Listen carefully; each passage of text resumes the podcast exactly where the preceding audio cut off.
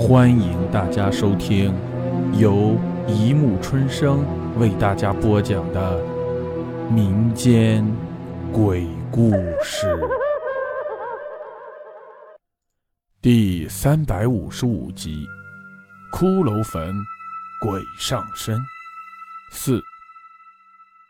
老爷回来的时候，已经是吴妈埋了几天的时候。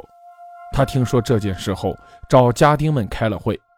他说：“这只是一个纯粹的巧合，不要紧张。我们贾家福大命大，不会有什么事的，并许诺给大家银子。加上老爷平日待人随和，于是大部分的家丁都留了下来。而走的人，老爷也多给他发了几两银子。无论是走的不走的，大家心中都热乎乎的，觉得受到了老爷这么多的厚待。而当五福失踪的时候，恐慌就不可抑制地在家中传播起来，甚至传染了整个村子。人们一走到贾家门口，就绕着他们家走，而那些人们赶集的必经的疯女人的坟的那条路，人们更是不敢去。有的必须要赶集的人，宁愿绕上一个山头，提前一天走，也绝不在那儿走。五福的尸体。当然也是在疯女人的坟前找到的，同样恐怖的神情，同样被什么抓的稀烂的内脏和下身，老爷几乎没有勇气再看一眼。厚葬，老爷只是阴沉沉的给张和撂了这么一句话，就什么也没有说。厚葬的时候，给五福的老婆一大笔银子，老婆于是走了，走得远远的。他说这个宅是鬼宅。接下来死的人是史旦的随从，那日伺候史旦和疯女人房事的那个，一样的死在疯女人的坟前。张和突然明白了，他找到老爷说：“老爷，有一句话不知道当讲不当讲。有什么话你就直说吧。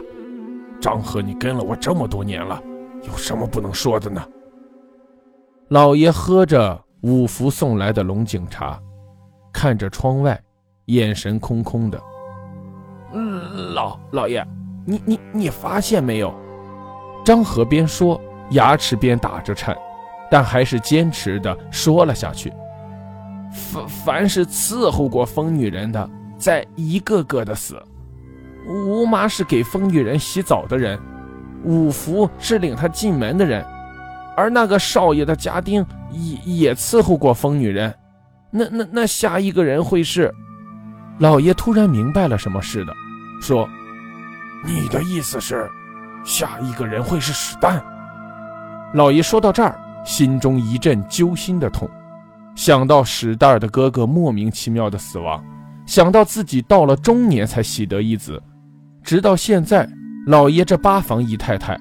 还只是第八房的姨太太生了一儿一女，要不是这样，自己早绝了后了。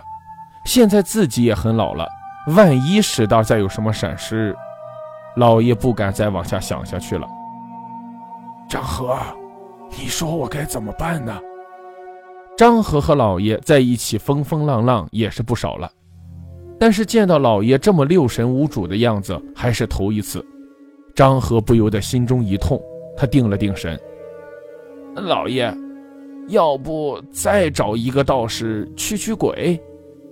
老爷摇摇头，无奈地说：“道士找了一堆了，哪一个管过用？都是只会吃饭唬人的。”老爷，我想起一个道士，是我很早的同乡，据说道行挺高的。你你怎么不早说？老爷无不埋怨地说：“呃，这只只是个道友。”自练道以来，脾气古怪，不知道他肯来不肯。多少钱都行，只要能救我儿子的命，倾家荡产我都愿意。明天就去请来。老爷挥了挥手，站起来对张和说：“是，老爷。”张和说着走出了房门，脸上露出了一种古怪的神情。好了。